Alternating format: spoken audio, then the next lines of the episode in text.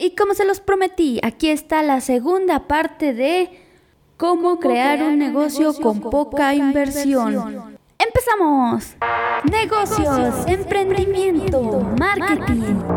Todo ello en Negocios Digital. Lo primero que vas a necesitar es ser una persona muy observadora. ¿Por qué? Porque vas a tener que encontrar un problema, un problema que a la sociedad ahorita la esté atormentando. Aunque quizás seas de la parte más ecológica y quieras mejor resolver un problema ambiental, también se vale. Por lo tanto, vas a tener que crear un proyecto enfocándote a cómo resolver ese problema, cuál sería la solución.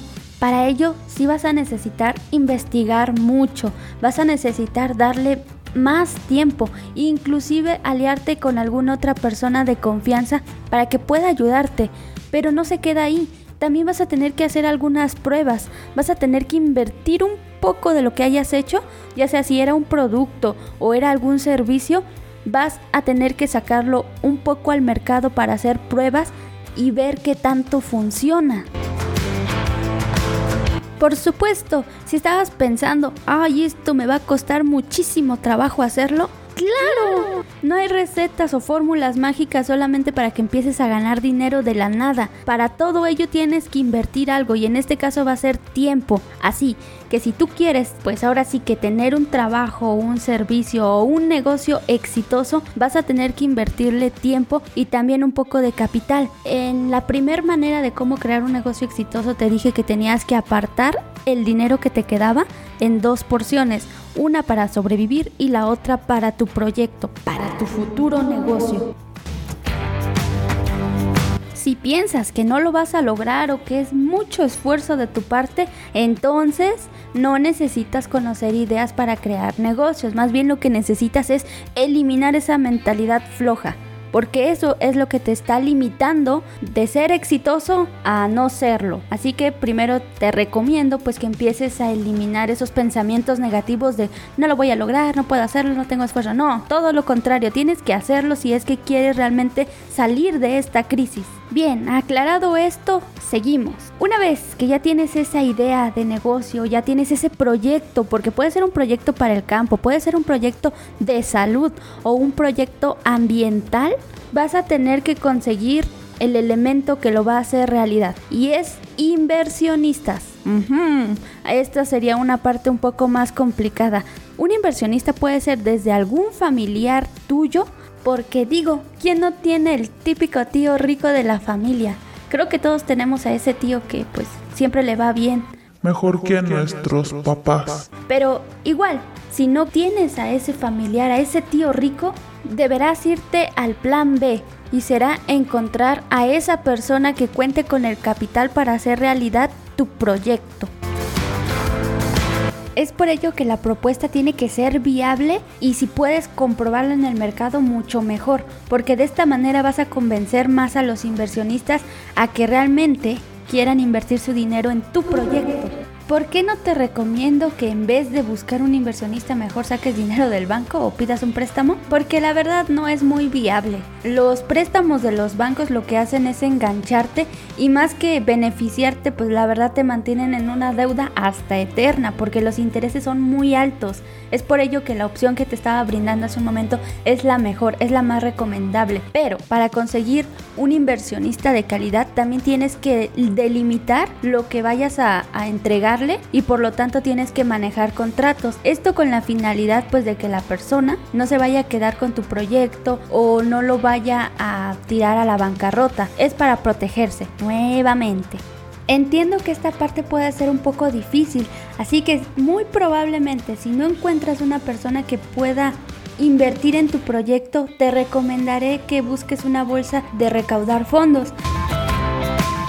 Esto se le llama crowdfunding. El crowdfunding es como una iniciativa o un modelo de financiamiento colectivo donde distintas personas de cualquier parte del mundo contribuyen con pequeñas o grandes aportaciones financieras a proyectos.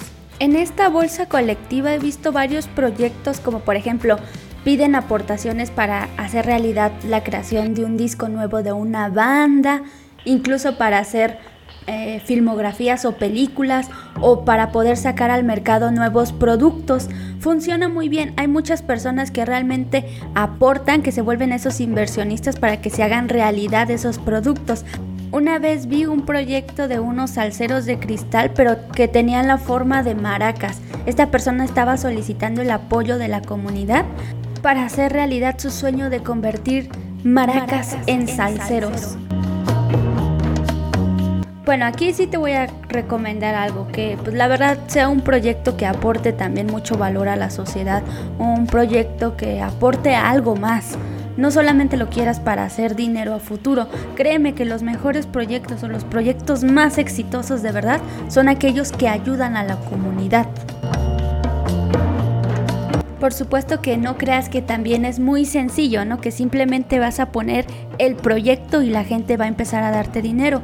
No. Tienes que darle algo a esos inversionistas. Hay personas que por decir, cuando crean un disco o piden que por favor los apoyen a la creación de su disco, ellos lo que hacen es darle pues ya sea un disco autografiado a cada persona que aportó cierto dinero a que se hiciera realidad ese proyecto.